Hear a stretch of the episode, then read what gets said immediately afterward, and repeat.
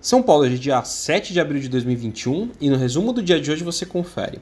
Bom, por aqui Bovespa fechou estável com leve alta de 0,11% aos 117.623 pontos, com os investidores atentos mais uma vez aos desdobramentos quanto ao orçamento de 2021. Hoje o destaque do dia ficou com o IRB, que registrou ganhos de 2,30% a R$ 6,22, depois da companhia informar que a SUSEP, que regula o setor de seguros, finalizou a fiscalização na resseguradora. Outros destaques na ponta positiva, papéis da Eletrobras com ganhos hoje. O ministro da Economia, Paulo Guedes, disse que espera que a empresa possa ser privatizada até começo de 2022.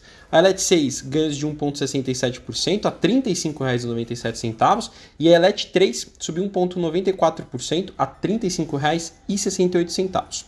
A Pivida subiu hoje 3,89% a R$ 15,22, se recuperando de perdas recentes em sessões anteriores.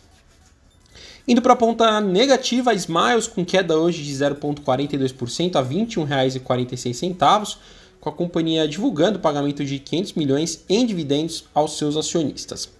Fora do índice, a DASA, forte queda de 50% a R$ 71,99, depois de precificar seu follow em R$ 58,00, fora da faixa indicativa de preço, que ia de R$ 64,90 a R$ 84,50.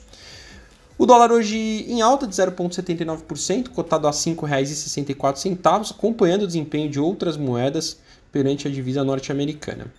Indo para o exterior, as ações asiáticas fecharam sem direção única, acompanhando a correção dos mercados americanos de ontem.